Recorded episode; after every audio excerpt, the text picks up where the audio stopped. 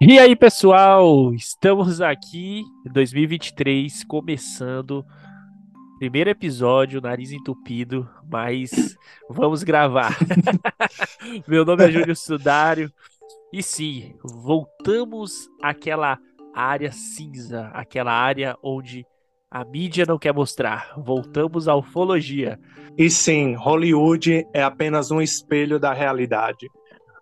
Primeiro episódio do ano, chamei meu amigo Eduardo aí, que já tá de longa data aqui com o Tishcast, né? Na nossa bancada aí, já tem alguns episódios. Inclusive, é, um dos episódios mais ouvidos do Tishcast do ano de 2022 foi um que o Eduardo gravou comigo sobre Varginha. E, pessoal, meu nariz tá muito entupido, então me perdoe. Durante a gravação, espero que, que eu volte ao normal. O episódio mais, mais é, ouvido do Tishcast foi o com o Eduardo aí, sobre o caso Varginha. Se você não ouviu, vai lá, curte. E hoje a gente está aqui para falar de alguns assuntos interessantes que Hollywood às vezes acha que está sendo inovador, mas está apenas copiando. Bem-vindos a mais um episódio do Tishcast Podcast.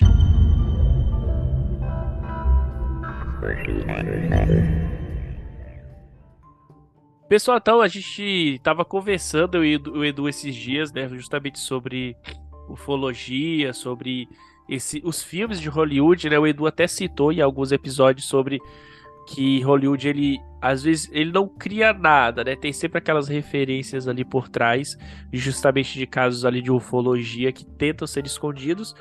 E alguns filmes aí que tem umas referências interessantes sobre esse assunto. Alguns filmes grandes, Sim. até alguns, filmes recentes, né? Da grandiosa Marvel Studios que tem referências bem explícitas.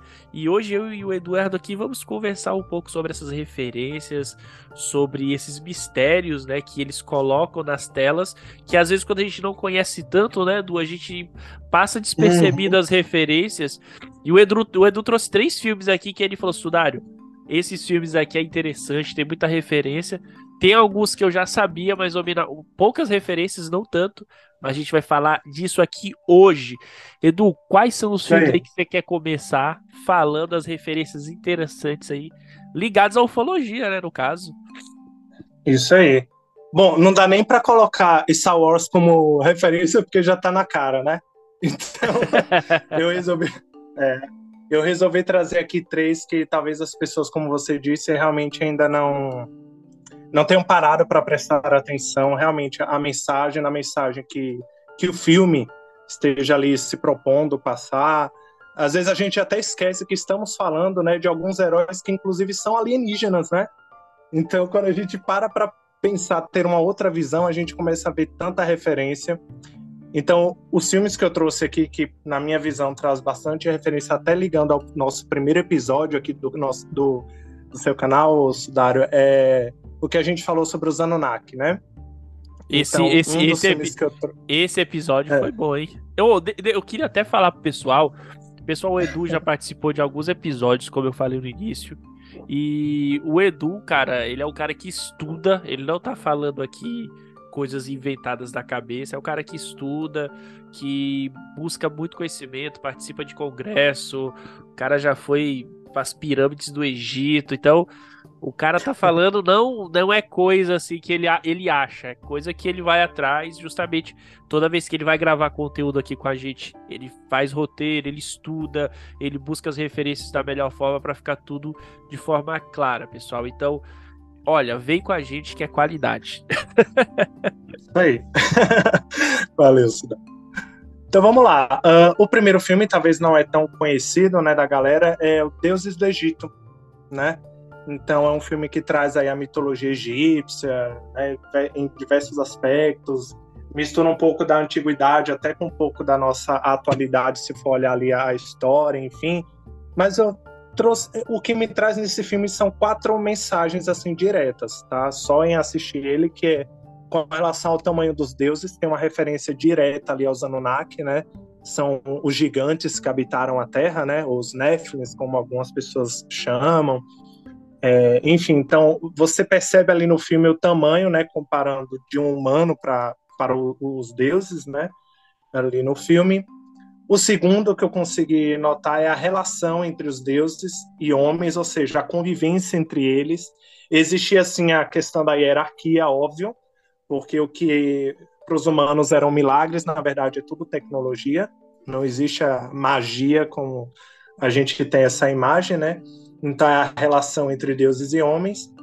O fascínio pelo ouro, para mim esse é o fator gritante desse filme até porque o objetivo que os Anunnakis tiveram para vir à nossa Terra, aqui ao planeta Terra, foi justamente a busca pelo ouro. Então o filme ele não, não é nem que transparece, é um recado claro de, de que os deuses eles precisavam, não diria nem se alimentar, tá? Mas tudo, combustível, é, a tecnologia, as naves, tudo, tudo baseado no ouro tanto que é o metal mais valorizado, vamos dizer assim, né? E é utilizado hoje em tudo, em todos os tipos de tecnologias, o ouro está em tudo, se você for pensar, né? Uh, e construções compatíveis com seu tamanho.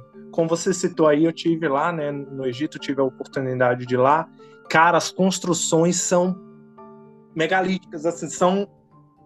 Cara, é, é surreal de você chegar ao lado assim de uma pilastra de um, de um templo, por exemplo, e você precisar de 10, 15 pessoas para conseguir abraçar. Você tem noção? Então você olha a dimensão daqueles prédios, aquelas construções gigantes. Não era para um ser humano comum, não era para uma, uma pessoa, não teria uma razão, um motivo. Claro que a nossa arqueologia contemporânea fala que era para representar a grandiosidade dos faraós e aquela coisa toda, mas Sabemos aí quem estuda realmente, quem busca aí a, a, questão da ufologia, a teoria, vamos dizer assim, dos deuses antigos ou deuses astronautas, sabemos que a verdade é bem mais profunda do que essa daí, né? Que a nossa arqueologia quer transparecer. Tá? Então esse aí foi o primeiro filme, traz um recado claro e recomendo, eu gosto do filme, tá? Toda vez que passa, inclusive já assisto procurando novas referências. Eu, eu, eu, particularmente não assisti, cara, esse filme, acredita? Não Sério? assisti, mas Nossa. agora eu vou. Eu vou assistir para ver essas referências aí. Ô, Du, mas a questão do ouro eu tinha até esquecido que você tinha falado. Era justamente para essa questão mais é, mecânica que eles queriam ouro, era isso mesmo?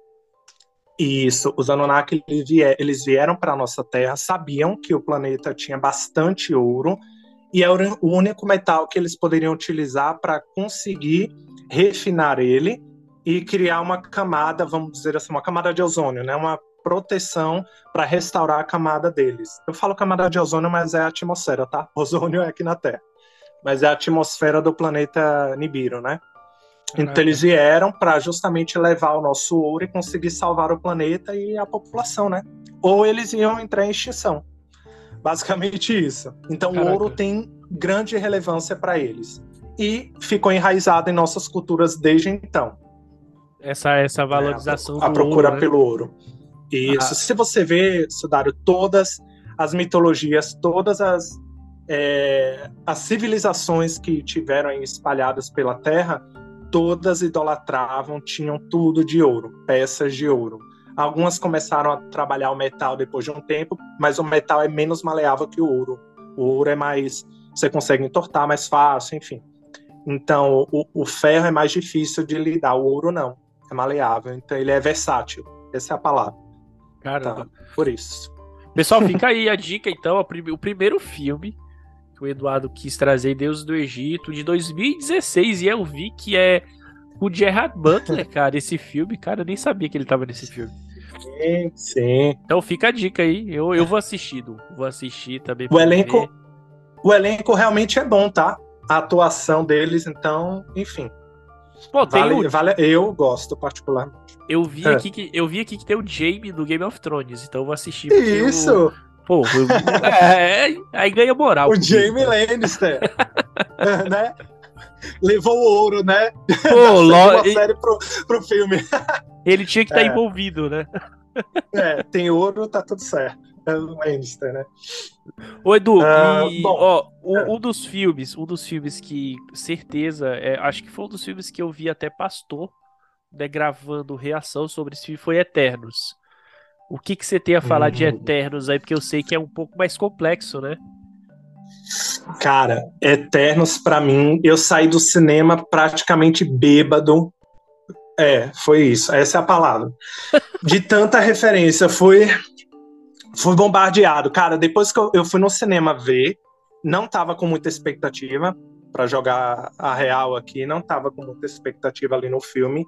Mas eu confesso que hoje, para mim, sem sombra de dúvida, é um dos melhores filmes que a Marvel já fez. Edu, pra, eu, pra eu mim, acho, tá? eu acho que você foi seduzido pelo, pelo conteúdo que você gosta, porque o filme é ruim. Mas. Cara, foi. Acho, pode ser. E eu vou citar aqui tudo, tá? Vou citar tudo Isso. que o filme me trouxe de referência. E talvez aí a galera que vai ouvir esse episódio aí, talvez assista já com essa outra visão e vocês vão ver que é história pura, é referência. Caramba, não tem, é, enfim. Sou apaixonado. Já assisti umas oito ou nove vezes o filme. Caraca. Não, eu, é que assim, eu falei justamente porque eu vi um pastor que parou para falar das referências do filme, é, dos termos Olha. religiosos. E uhum. eu queria só deixar claro, meu nariz está muito entupido, gente. Mas tudo bem, vamos, vamos manter vamos o episódio até o final. Mas assim, então eu vi um pastor justamente falando sobre Eternos e quando o Edu falou do que ele queria, eh, os pontos que ele tinha visto ligando a ufologia, eu falei assim, mano, episódio, eu falei na hora, Edu, vamos gravar até hoje se quiser. Então, cara, vamos começar, é. ó, até pra, pra galera aí, é, o filme da Marvel, galera, de 2021. Uhum. É. É, não foi tão bem recebido pelo público, tem suas controvérsias, é, mas assim, todo mundo sabe que tem muitas referências de culturas, né? E aí o Edu Isso. vai, vamos, vamos destrinchar aí as culturas que são abordadas, as referências que tem dentro desse filme. Uhum. É, eu acho que a galera aí que ouviu o primeiro episódio que eu gravei com, com, com o canal aí, ou se puder assistir, ou melhor, ouvir, né? É, eu falei muito sobre a arqueologia antiga, que é o meu foco dentro da ufologia, né? A teoria dos deuses astronautas, como eu falei agora há pouco. Então, a visão que o filme me passa, e vai passar, eu tenho certeza, para a galera aí que ouviu esse episódio, é justamente isso: é você buscar a história da humanidade, tá? Então, é uma aula de história, eu diria, o filme. Então, assim, dentre os muitos pontos que eu posso ressaltar aqui do filme, o primeiro é humanos na sua primeira civilização, que é referência à Suméria, ali, a, a, região da Mesopotâmia, né? ao lado do rio Tigres, Eufrates, enfim. O, o início da civilização, da estruturação, organização. Então, esse é o primeiro ponto. O segundo, né?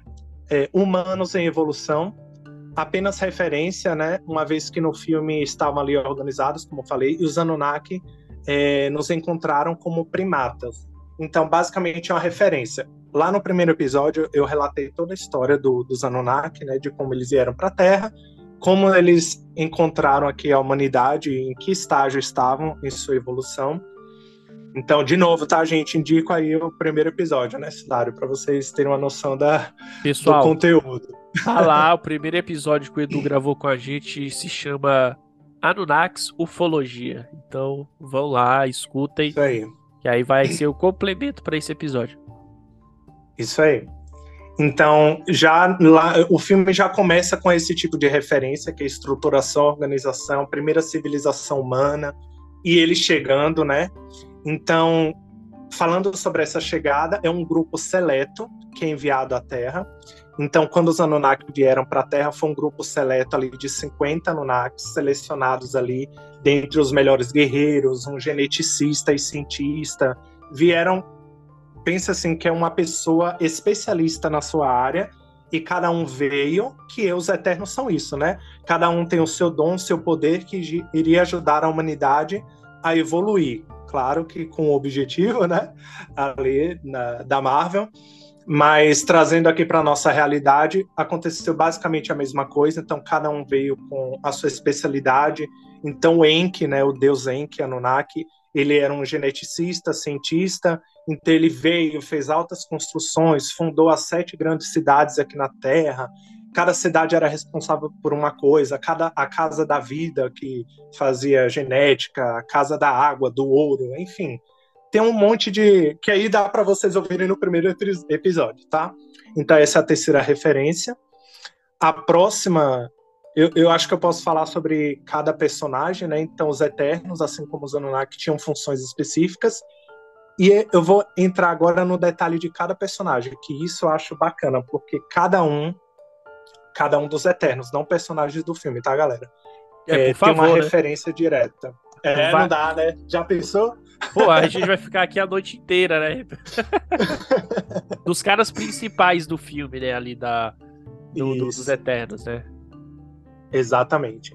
Então a primeira, né, que é a líder dos Eternos, a, a Jaque, né, que ela tem o poder ali da cura. É, então tecnologia de cura e reconstrução, a gente vê isso, né, ela fazendo esse tipo de, de magia no filme. Só que os Anunnakis eles já faziam isso usando sua própria tecnologia. Quem aqui conhece a mitologia ali de Osíris, né, que foi esquartejado, né, o deus Osíris na mitologia egípcia, foi esquartejado pelo seu irmão né? E Isis e Horus juntou todas as partes e reconstruiu. Ou seja, Osíris voltou à vida, ele foi curado. Então, olha o tipo de tecnologia que essa raça, que esses, humanos, esses humanos, esses Anunnaki tinham, que é, para fazer, inclusive fizeram com alguns humanos. Então, os humanos passaram a idolatrá-los como deuses justamente por essa, por esse alcance, por esse tipo de domínio que eles tinham, né, da natureza, de tudo. Então, esse é o primeiro ponto, né, a Jaque aí, que é a líder. O segundo é o Icaris, que ele tem o poder ali de voar, o raio laser ali, né, dos olhos tal. O Icaris. É uma clara alusão. É, eu já é. ia falar, ah, clara alusão a Ícaro, né? O, o que Exatamente. Tentou, eu, eu quero, é, vamos, vamos mais a fundo no Ícaro. Isso. O Ícaro ele é uma alusão mesmo à lenda de Ícaro, né? Que ele estava ali preso no labirinto, né? Com o pai. Então, para conseguir é, fugir do Minotauro, ele montou ali as asas usando cera, né? Da, dos insetos, das abelhas, enfim, que ficavam fazendo os casulos, colar, colou as penas e tentou voar, só que voou alto demais. O sol esquentou, derreteu. Bom, acho que todo mundo conhece essa lenda. E com a queda dele, formou-se um arquipélago ali das ilhas, né? gregas. Então, é uma referência e isso aconteceu pelo dom de voar que os Anunnakis tinham. Tanto que eles são retratados, Sudário, inclusive, a galera aí que quiser pesquisar, os desenhos deles na região do Iraque, que foi onde eles se instalaram inicialmente, e a antiga Mesopotâmia, eles são retratados como pessoas com cabeça de águia, com asas, mesmo com cabeças humanoides, sempre com asas. Por quê? Representa o dom deles de voar. Então, eles voavam pelos céus, não com asas, mas com suas naves, com suas. Vamos pensar assim, com suas motos, motos voadoras, que são veículos menores, né? Além de suas grandes naves, né? Então, essa é a referência. Ah, voltando ainda um pouco sobre a Jaque, que é a líder, né? É, nas HQs ela se muda para as Américas, né? E não sei se o pessoal aí já chegou a dar uma olhada nas HQs de Eternos, tá? Mas ela se muda quando ela separa ali o grupo, que manda cada um ir para um lado, ela vai para as Américas, porque ela, os Eternos eles chegam ali na, na, na região da Mesopotâmia, como a gente vê no próprio filme. E ela é adorado por. Ela não, ele, né? Porque o sexo, na verdade, nas HQs é, é masculino. Então ele é adorado pelos incas e pelos astecas. Você sabia dessa? Caraca, então eles, cada um foi adorado em uma região. Exatamente, uma clara referência aos Anunnaki, porque cada um foi. Assim como Marduk foi para o Egito e virou o primeiro faraó, por isso que ele era endeusado, filho dos deuses, né? O Horus vivo, não era assim que os faraós eram conhecidos? Que da hora, Então, cara, é história pura. É história pura o filme. Ah. Não, eu não tinha me ligado realmente para cada um dos Eternos vai para uma região, né? Eles ficam isolados em cada região. E são adorados, né? Alguns adorados mesmo. Exatamente. Exatamente. Então, eu não sei a pronúncia do, do nome do deus ali em Inca, o, o Azteca, né, o idioma, mas ele é adorado pelo Deus principal, justamente por ser o pai da criação, ou o pai da, da civilização ali, né? Na Mesoamérica, como a gente conhece. Bom, uma outra referência ainda dos personagens, né, é como o quanto os Anunnaki, né, guia a humanidade em sua evolução, tá? Então fica claro isso no filme que os Eternos eles vieram justamente para auxiliar a evolução da humanidade com o objetivo final ali, mas os Anunnakis eles auxiliaram a, a humanidade a isso, tanto que deu o reinado, instituiu a monarquia, depois foi instituindo a, a, os conhecimentos técnicos e científicos, né? Astronomia, astrologia, inclusive, matemática, enfim, tudo. Essa parte da essa parte da tecnologia, do conhecimento ficou muito pro Fastos, né? Do, do Eternos. Hum. Aquele que cria as Isso. bombas, ele é o cara que cria a bomba nuclear. Cara, é bem interessante essa parte do filme. Exatamente. O Fastos era inclusive o próximo, tá? Que, que o poder dele é a tecnologia, o conhecimento, a invenção. É uma referência clara, Sudário, uh, ao deus Enki, né? Que é aquele geneticista e super inteligente, filho do deus Anu, que é o rei de Nibiru, que mandou ele pra, vir para cá, né? Grande construtor e inventor, além de geneticista, né? Então ele também foi conhecido pela mitologia grega ou pelos gregos como Hefesto, acho que todo mundo conhece mais, né? O deus Hefesto, que fazia lá os robôs, enfim, as máquinas, tudo que era mais tecnológico dos deuses, as armaduras, tudo era Hefesto que fazia. Assim como Enki fazia aqui na Terra, né? Falando dos Anunnaki. Uh, a é, Macari também, que é aquela a velocista, né? Ou a Flash da Marvel. Eu brinco assim. É, conhecido como é, conhecido, né? Porque ele também é do sexo masculino na HQ. Na, conhecido na, na mitologia grega como Hermes, né? Sempre procura ajudar a humanidade, sendo que deveria ser neutro. Essa é a ideia tá, dos Eternos, ser neutro, não tomar partido, isso fica claro durante o filme todo. Só que os Anunnakis, eles amavam muito, queriam estar próximo, tá? O Enki em si, ele amou tanto a humanidade que quando ocorreu o dilúvio na história, eu não, eu acho, eu não me lembro agora, peço desculpa aí, é, se eu cheguei a falar da parte do dilúvio com relação aos, aos Anunnakis, tá? Eu, eu, eu acho que você não falou. Putz, então aí, ó, já, já, dá, já vou estar tá dando spoiler de algo que pode ser falado, então não.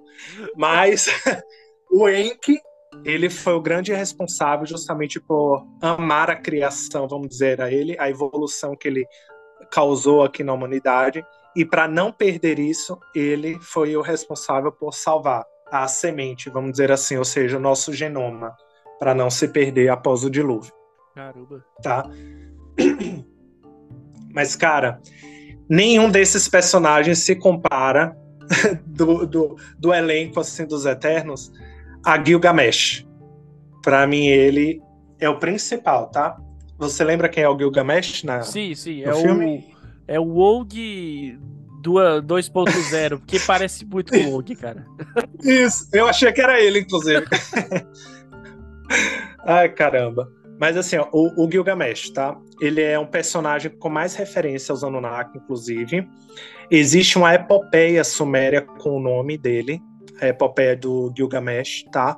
E é citado no filme, tá? Ele é Caramba. conhecido como semideus, né? O, o Gilgamesh é conhecido como semideus, pois ele se juntou aos Eternos na HQ, tá?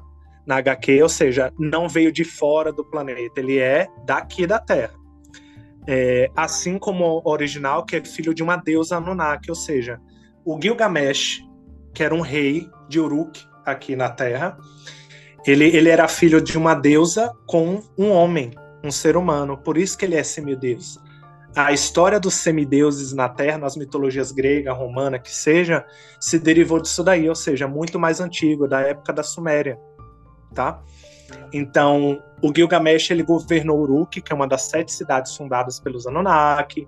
Ele tem um perfil amigo, fiel e uma referência ao semideus que fez tudo pelo seu amigo, o Enkidu. Inclusive, é a Duende, acho que é Duende, né, o nome dela, aquela personagem, a menorzinha lá que sim, faz sim, as ilusões, né? Tipo a Peter Isso, Pan, tem né? uma Isso, ela mesma. Na cena que ela fala, ela tá ali contando história, ela, ela, ela inclusive fala se para os humanos, né? Sigam Gilgamesh e o seu amigo Enkidu nas suas maravilhosas aventuras, tal. Cara, a epopeia, eu li a tradução da, da epopeia do, do Gilgamesh. Cara, sou apaixonado pela história de, desse semideus, cara. Inclusive, tem um livro que eu posso até indicar aqui pra galera, que é O Rei que se recusava a morrer. Ele passou a vida procurando a imortalidade. Porque, segundo ele, é direito de nascença dele por ele ser filho de uma deusa. Então ele queria ser imortal igual os Anunnakis. Os Anunnaki, né? A mãe dele. Então, cara, e, e, tem uma lição de moral tão bacana, a história, a epopeia dele. Mano, recomendo geral aí a ler e vocês vão ver que vocês vão assistir o filme com outra visão.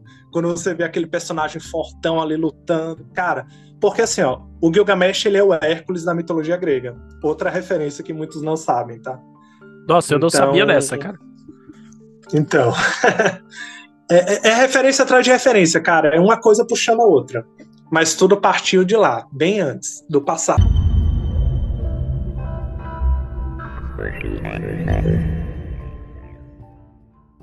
E é interessante que tava falando sobre o Galgamesh, mas assim, e aí o final dele, como que foi?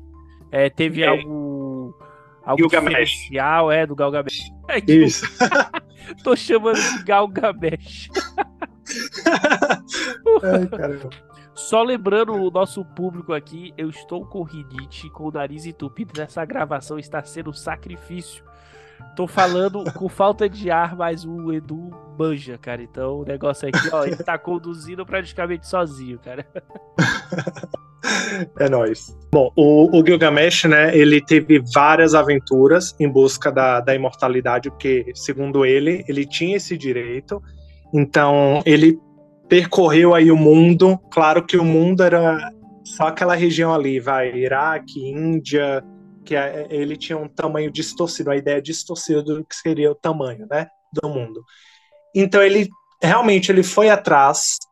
Eu vou dar um spoiler aqui da história porque realmente a história dele é incrível, então eu recomendo muito que vocês procurem o livro que eu indiquei, que vale a pena. Mas dando um pequeno spoiler, pequeno não, é um grande spoiler, ele não consegue, tá? Uh, acesso à imortalidade, ou seja, a longevidade que os deuses tinham, ou têm, né? Então ele, ele morre naturalmente, né, como rei de Uruk, frustrado, claro, porque não conseguiu alcançar e envelheceu como um ser humano comum, né? Então Infelizmente, ele não conseguiu imortalidade, mas tem toda uma explicação do porquê. Então é muito legal, galera. Recomendo a, a busca aí, a leitura ou da epopeia direta, tradução é fácil encontrar, ou o livro é, O Rei que se recusava a morrer, que eu acho muito bacana, que é do Zerharia City, que é o pai da teoria do, dos Anunnaki, né? Interessante, então é cara.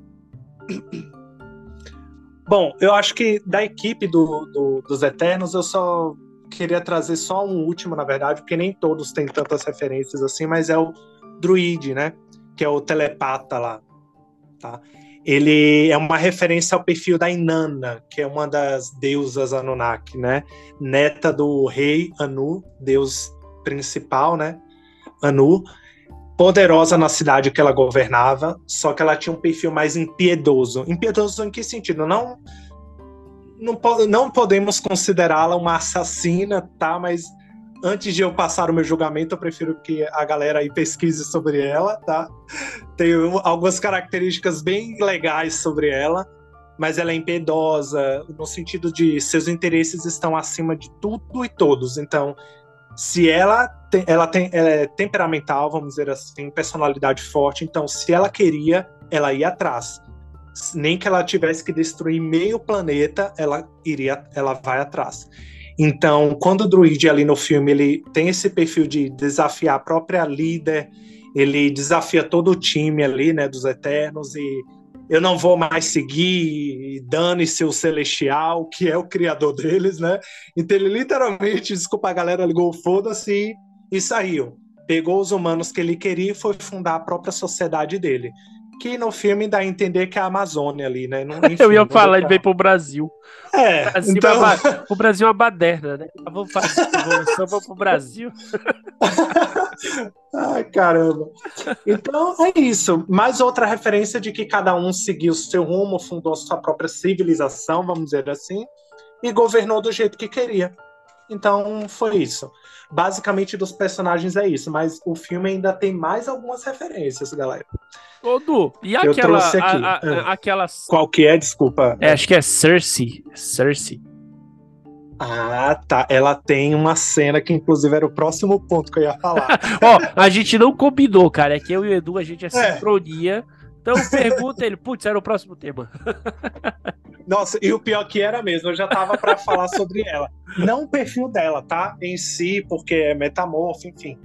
É, quando a Cersei, né, que é essa personagem que você falou, ela modifica, tem uma cena logo no início, que é quando eles descem ali da nave, os humanos todos com medo, pá, né? Aquela cena bem que eu acho linda, vamos dizer assim. É, ela, modifica, ela pega um punhal de pedra lascada ali do chão e ela transmuta em quê? Num punhal de ouro. Mais uma referência à questão do ouro. Por que ouro? Não poderia ser de ferro, de metal, tecnologia para ela poderia transmutar qualquer coisa em qualquer e o ser humano ali naquela época não tinha um conhecimento do ouro, refinamento do ouro. Mas enfim, é só mais uma referência. Então, ela uma referência ao uso deste metal e sua importância, né, para os Anunnaki, e a aparência deste punhal que me chama muita atenção. Se a galera quiser pesquisar aí sobre a adaga ou punhal que foi encontrado no túmulo do faraó Tutankhamon, ou faraó menino, né? Ele lembra muito a aparência, tá? É uma referência.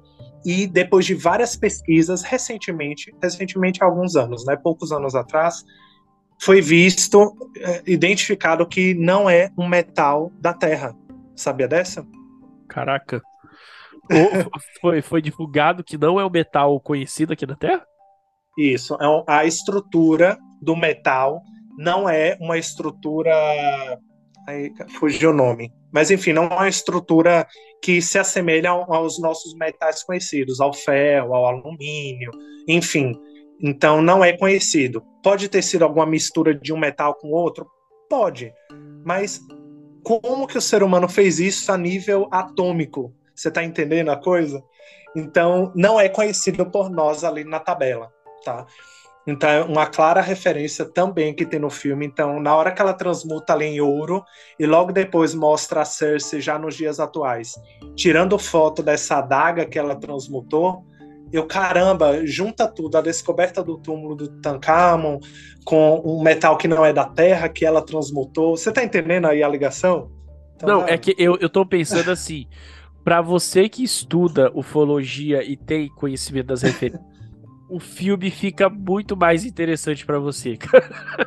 É.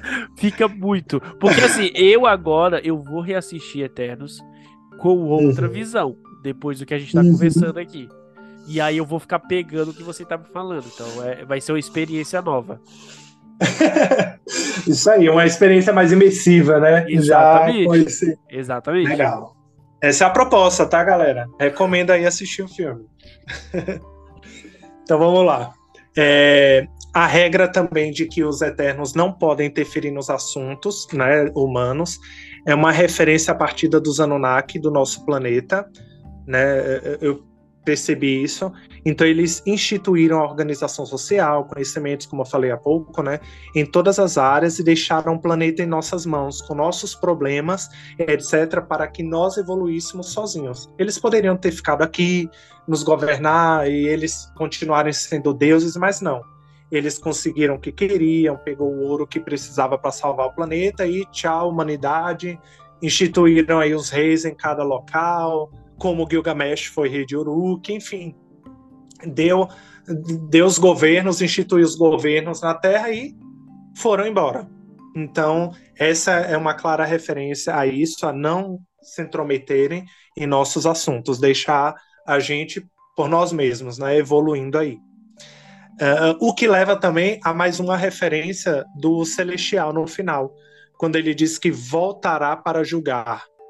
Ele a última cena do filme ali, né, que ele leva a Cersei, inclusive, ali de um parque que ela tá ali com, com o namorado, enfim, é, ele fala, né, ok, vocês conseguiram atrasar tal, mas eu vou voltar, vou, vou retornar e vou, né, ele fala algo assim.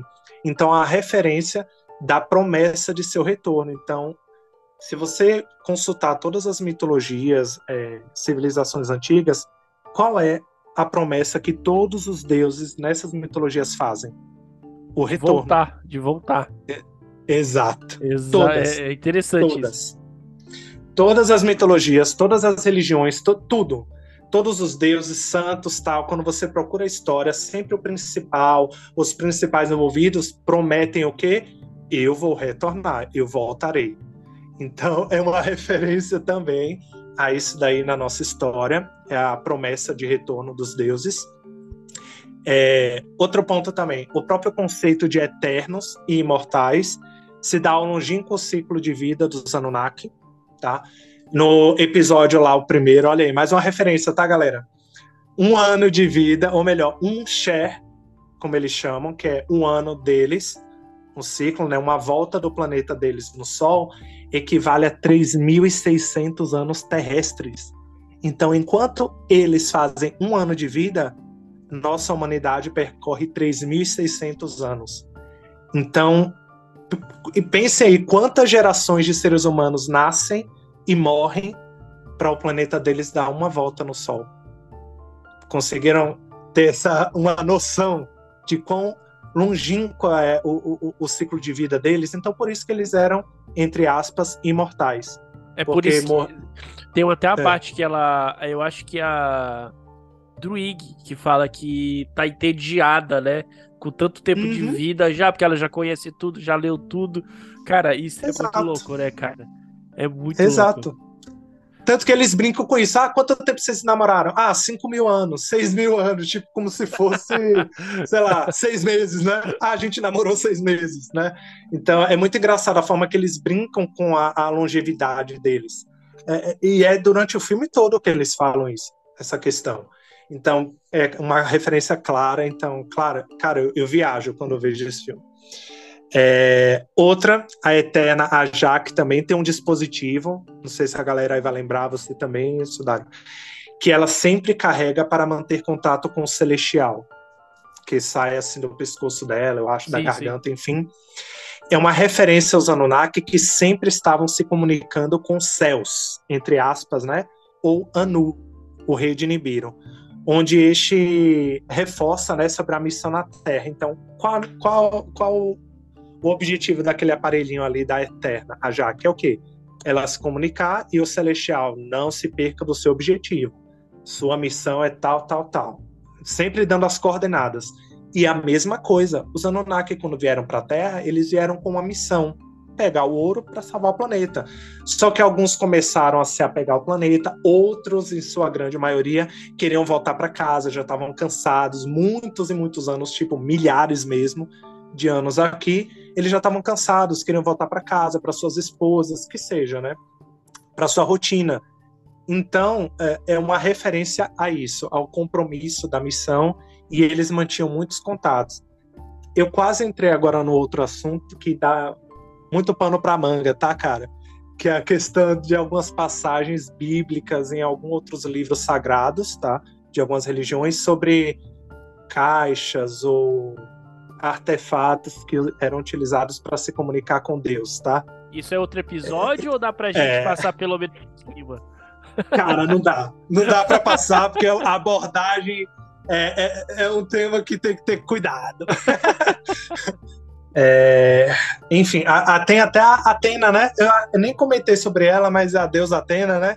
Eu ia então... falar, eu, eu até fiquei pensando, será que o Duda vai falar da Angelina Jolie?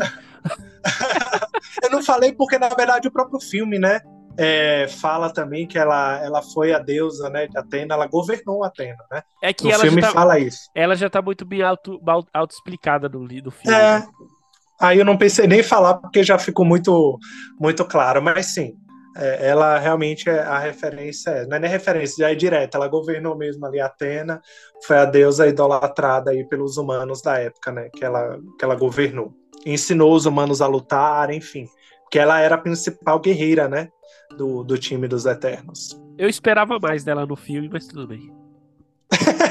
é, venderam bastante, né? Então é, eu também esperava, mas é aquilo. Eu fui, fui sem expectativa e acabei sendo levando um banho desse, né? De história. Então saí ganhando de qualquer jeito. E, e, isso é maravilhoso, né?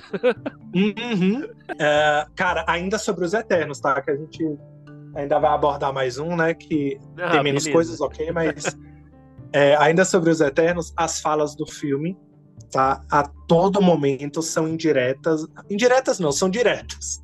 São diretas, né? A, a, a Eterna, a Jaque, por exemplo, até diz que nós humanos estamos evoluindo mais lentamente e não há como sabermos, né, quais maravilhas, né, a nossa humanidade ainda vai descobrir.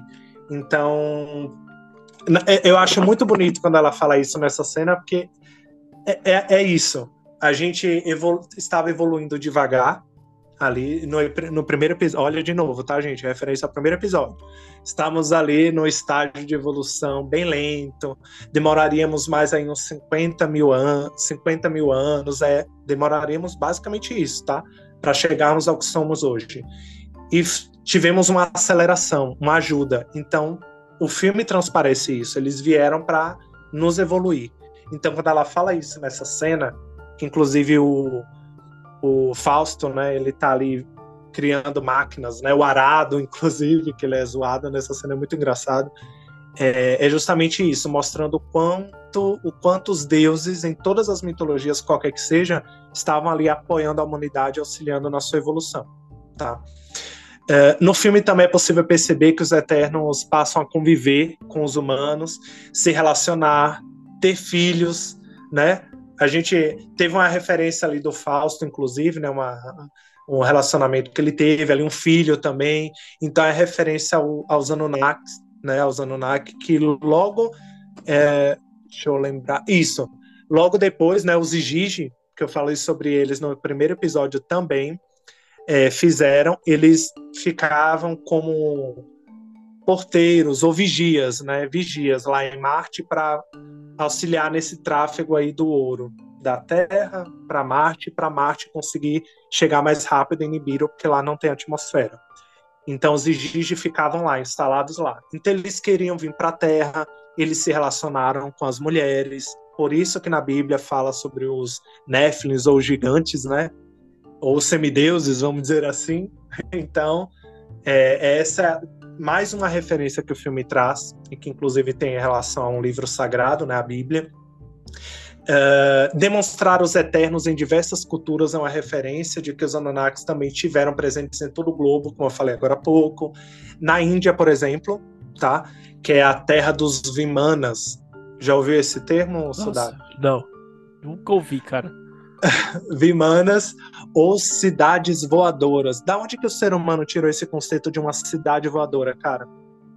Isso tá nos textos, textos sagrados, tá? Dos indianos lá. Então, é um livro que eu também recomendo, que é Os Vimanas, da, da Biblioteca UF, que fala sobre tudo isso, traduções literais do Mahabharata e outros textos antigos aí que eu também li.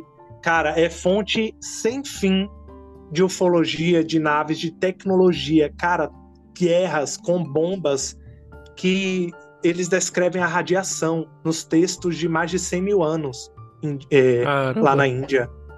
Então são bombas de terror, ou, né, como eles chamam, armas de terror, essa é a palavra.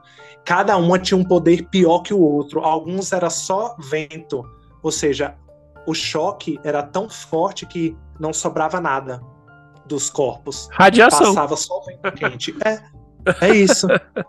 Fora as atômicas, né, que eram bem perigosas, sim, sim. enfim. Então, cara, é, tudo isso tá em texto sagrado, tá? Não tô inventando nada aqui não, tá, galera? É só vocês pesquisarem os textos antigos, sagrados, indianos, que vocês vão, vão conseguir perceber isso. E nos Eternos a gente vê aí as armas poderosas, enfim. Uh, outro, eu acho que esse, para mim, pelo que eu lembro aqui, é o último ponto que eu lembro do filme é os Eternos brigam entre si, né? A gente vê isso ali no filme, independente dos motivos, eles brigam. É uma clara referência a, também aos Anunnaki, porque eles tinham seus interesses. Ah, eu quero governar aqui, não. Eu quero o Egito porque tem muito mais ouro. Eu preciso, eu quero ouro. Não, então, então houveram guerras, disputas. Tanto que tem um livro, Guerras entre Deuses e Homens. Olha, eu indicando mais um livro, né, do Zehara City. Cara, fala sobre todas as guerras que houve entre, entre os deuses, próprios deuses e guerras entre deuses e homens. Homens também se rebelaram contra os deuses. E isso não. Muita gente não tem esse conhecimento, tá? Mas é um livro que relata sobre tudo isso e é incrível. É incrível, não tem outra palavra para falar.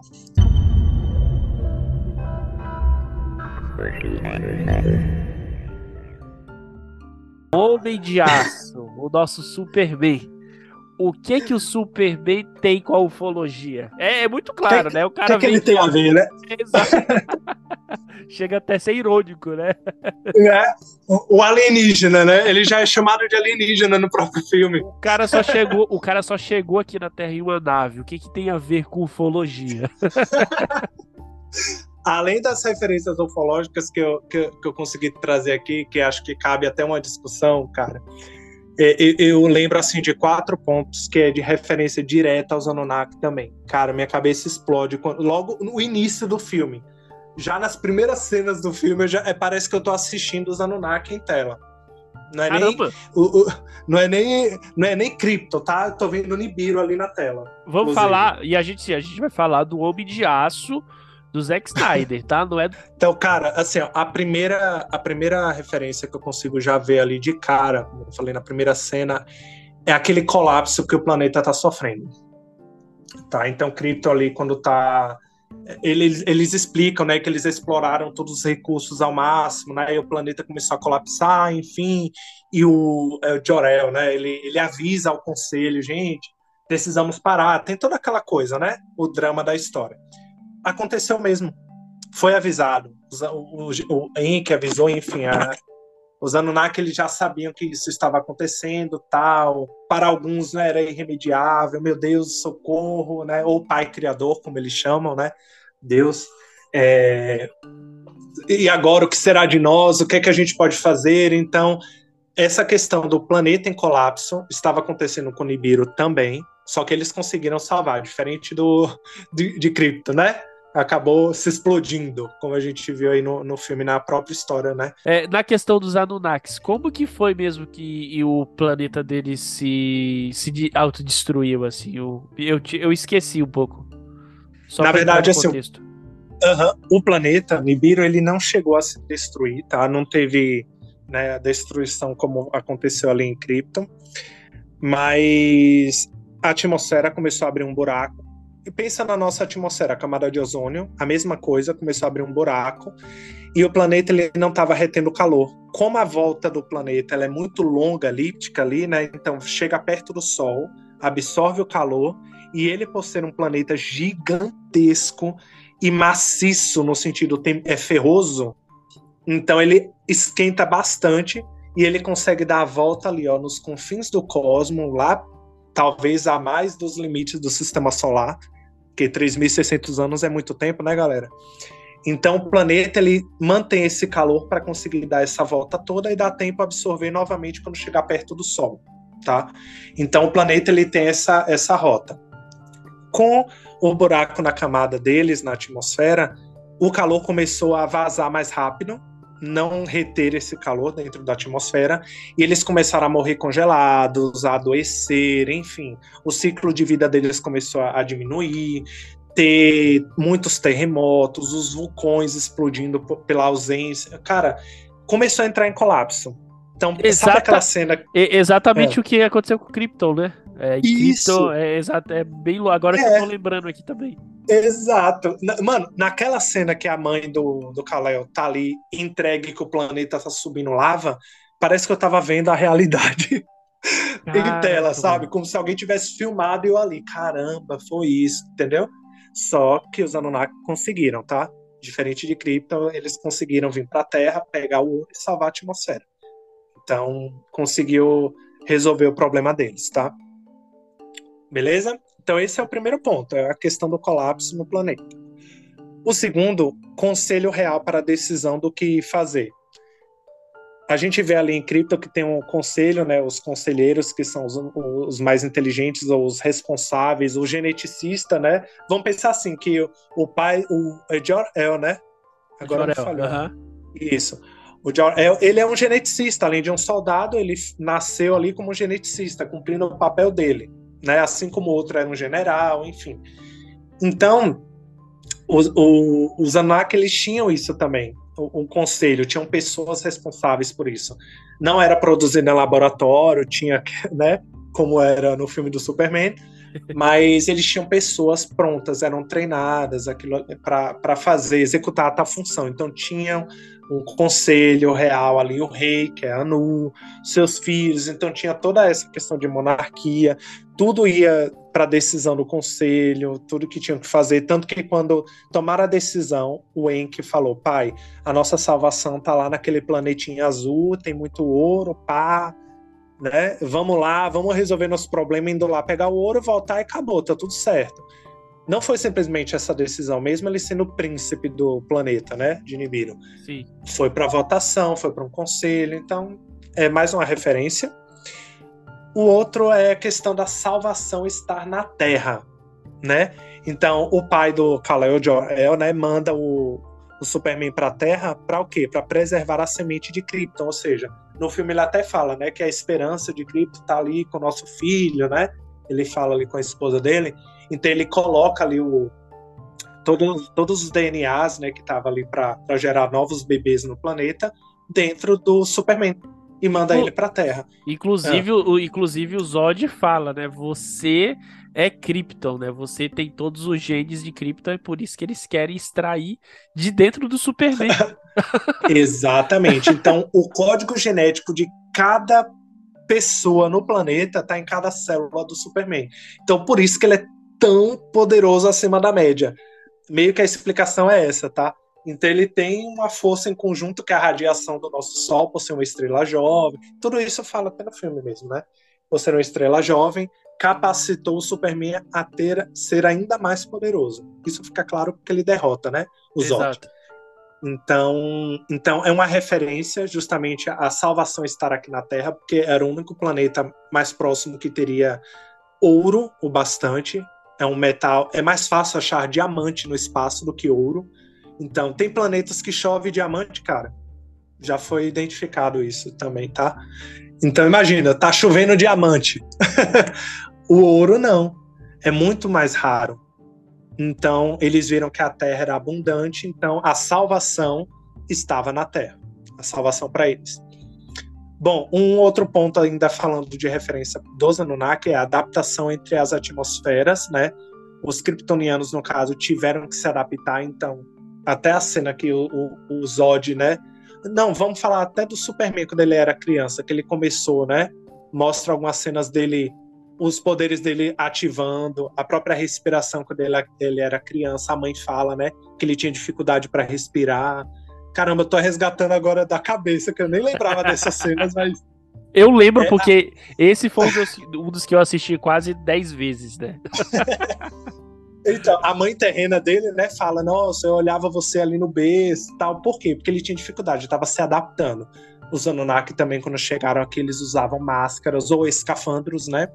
Que inclusive foram utilizados como referência até pela por alguns desenhos aí, né, que a gente vê na internet é, do filme, né, dos Anunnakis utilizando referências do, utilizadas no próprio filme do Superman que lembra um pouco o peixe, sabe? Uma, uma cara meio arredondada, Sim. quando mostra eles usando aquilo ali. Então, cara, é muita referência se você for olhar ali na, na prática, assistindo com outros olhos, né? Agora, falando assim de referência ufológica, é, o filme é bombardeado o tempo todo. Tecnologia desconhecida, que pra gente é magia. Imagina uma nave que não emite barulho, que tem radiação, que percorre uma velocidade e que terra, consegue terraformar um planeta, cara, isso é uma tecnologia que o, ser humano pesquisa há muitos anos, porque o objetivo da humanidade é terraformar Vênus, tá?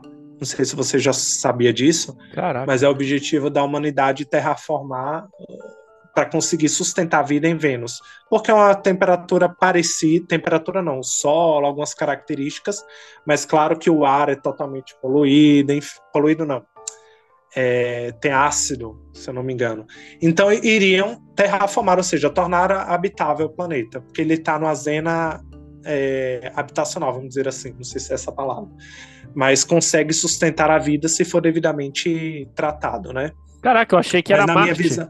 Eu achei que era Marte. Então, na minha visão seria Marte também. Mas, enfim, pesquisas e pesquisas, né?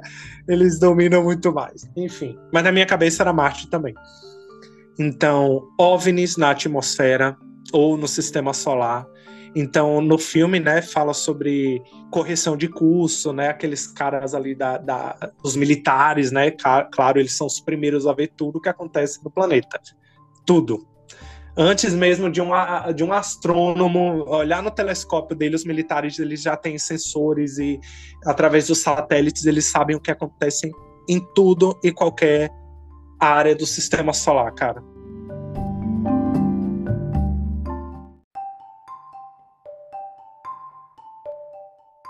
Du, a gente estava até falando aí sobre a questão dos militares verem tudo primeiro, e eu lembrei justamente uhum. dos casos, cara, que a gente teve recente aí de aparições, de, vi de, de visões, né, do, do, dos aviões aí comerciais informando que estavam vendo objetos que não sabiam identificar.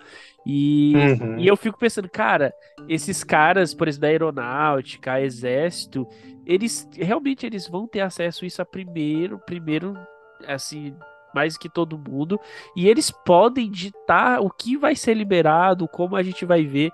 Eu acho que eu até já falei isso para a gente até já conversou isso no, dos episódios que a gente gravou junto, que é por isso uhum. que fica muito limitado e sem credibilidade às vezes quando acontece esse tipo de coisa mais surreal. Porque, por exemplo, o mais Sim. recente foi aquele caso ali no em Florianópolis, né? Acho que Santa Catarina ou foi Rio Grande uhum. do Sul que o piloto da Gol estava literalmente informando ali o que estava acontecendo. Eu vi que Na saiu de controle, né? Exato, eu vi é. que saiu alguns jornais, mas cara, não é aprofundado, não é feito um comunicado assim, tipo, literalmente reconhecendo. Fica sempre eh, as reportagens saem até meio sensacionalistas ou assim com um pouco de deboche, sabe? E uhum. exa exatamente o que acontece no Homem de Aço tudo que vai acontecer, Isso. eles já estão sabendo o que vai acontecer e a população não sabe. Só sabe quando acontece literalmente, tem um efeito maior. Né? Com eles, certeza. Eles sabem quando a, a, a nave está tá se aproximando, eles sabem que eles vão tentar furar lá o oceano para literalmente criar uma nova Krypton e a população, meu amigo, é só pânico. é, é, é, isso é muito é. bem colocado no filme, exatamente o que você falou, o que acontece uhum. com as coisas da ufologia na, na vida real mesmo. Tudo isso faz parte, cara, do, da, do vou chamar assim, né, programa de acobertamento. Se você fala sobre o tema, você é desacreditado, é, perde todo todo o crédito, você, seu nome é manchado. As pessoas começam a começam a surgir pontos ou histórias a seu respeito, justamente para você perder toda essa credibilidade, você ser condenado por algum crime aleatório, só para as pessoas falarem, ah, se ele foi preso por ter roubado um quilo de sal, vai saber se ele não estava mentindo sobre isso. É, é, sabe, por coisas pequenas, e a humanidade a gente sabe que tem memória curta.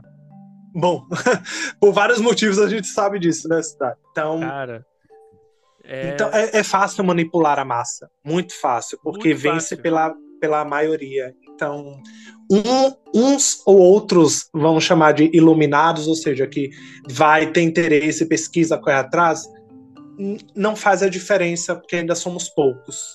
Mas conforme esse número crescer, cara, e, é, e acho que é um propósito meu de vida, é tentar espalhar o máximo possível essa verdade, tá?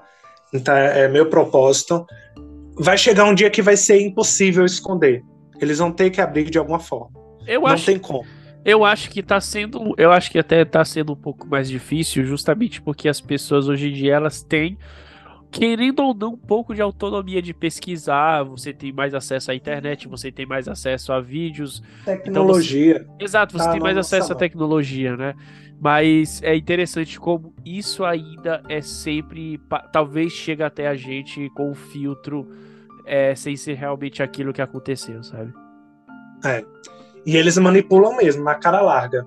É que nem o que a gente falou no episódio de Varginha, né? Como que eles mantiveram a história de que era um casal de anão que ia ser papais e que a criança era tão feia que o exército teve que fechar o hospital. Cara, esse tipo de desculpa não, não dá. E as pessoas que ainda se prestam a acreditar nisso, eu só sinto dó, na verdade, né? Porque, cara, né? Vai, enfim, né? Não dá, não dá.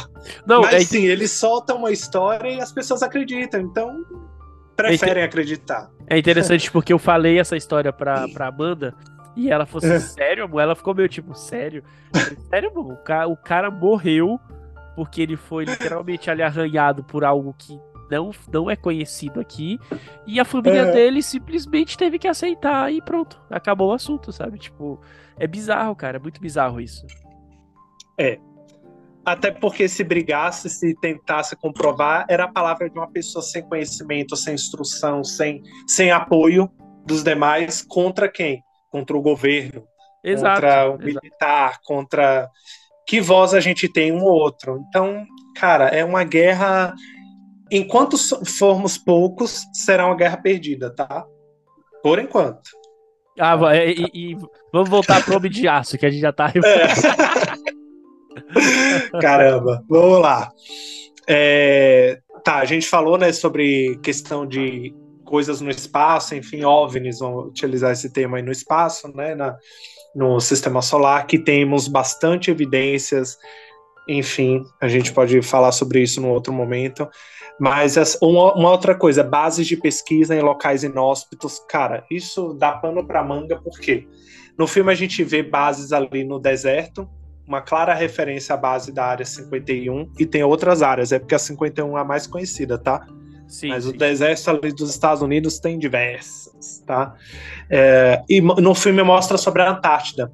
Recentemente você vê aí publicações, inclusive pessoas que passaram a pesquisar mesmo no Google Earth lá, né, olhando a Antártida, a Antártica, enfim, a Groenlândia, locais que claramente você vê algumas entradas estranhas que parecem portas ou algumas entradas megalíticas, pode ser de civilizações antigas, enfim, não sabemos porque são locais inóspitos, não é acessível para qualquer um.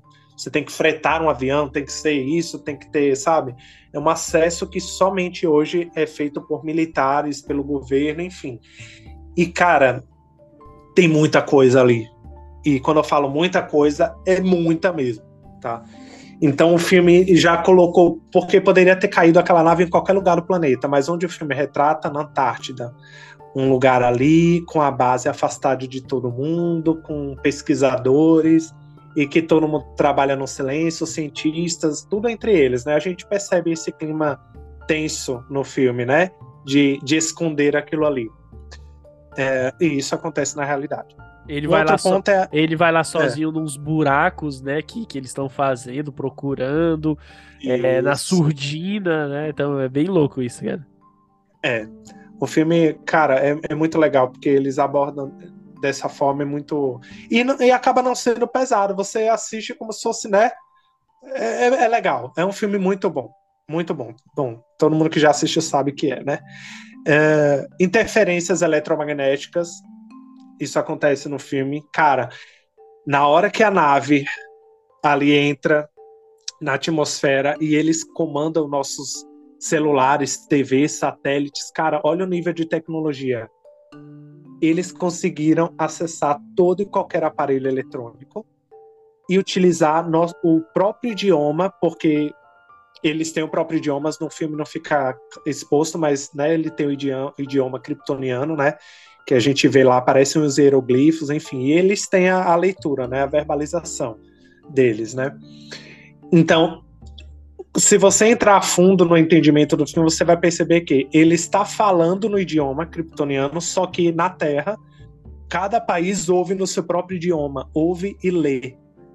Não é isso que o filme transparece? É. Então, olha os Olha o nível de tecnologia, cara. Ele invade a nossa rede, lê todos os tipos de idiomas e como verbalizar, e ele só fala e a mensagem é transmitida. Cara, é esse nível de tecnologia que existe, inclusive casos de abduções, de contatos aí de quinto grau, enfim, a comunicação é feita por telepatia. Olha o nível. A gente não está falando nem de, né? Parece coisa surreal. De magia. Né? É, Parece magia. É por isso que Mas quando é, é, por isso que quando é falado, cara, é, é muito difícil de você aceitar, sabe? Porque a gente uhum. não tem ali nossa limitação de acordo com a tecnologia que a gente conhece, né? Então, quando a gente vê algo assim, é muito difícil você, tipo, ah, tá, sabe? É, é, é bizarro, cara, é muito bizarro mesmo. Cara, eu tava lendo sobre algumas invenções que os japoneses conduziam há mais de quatro décadas, tá? Sobre leitura e gravação de sonhos. Ouvi, já ouviu falar disso? Eu queria isso, hein, cara? Eu queria muito isso. cara, então olha o nível de tecnologia que o ser humano já tem acesso há 40 anos. Como que estão hoje que a humanidade não tem acesso? Você acha que cura para diversas doenças a gente já não tem? Tem. Estudos de, do tempo, o tempo e espaço. O tempo ele é físico. Ele não é algo que é só contado, contabilizado. Ele é físico, físico e manipulável. Bom, a gente já está entrando numa outra, numa outra esfera aqui, tá? Mas, cara, é, é, é muita tecnologia que para a gente hoje, no nível de, de abertura que a gente tem, é magia, é desconhecido, ou melhor, não existe. Porque é, é difícil exato. você. É difícil você parar o seu cérebro assim e tentar processar isso. Às vezes é mais, mais fácil ignorar. Exato, fácil eu, ignorar. eu ia falar isso exatamente. Fica mais fácil falar assim, não, não é possível, não existe e acabou.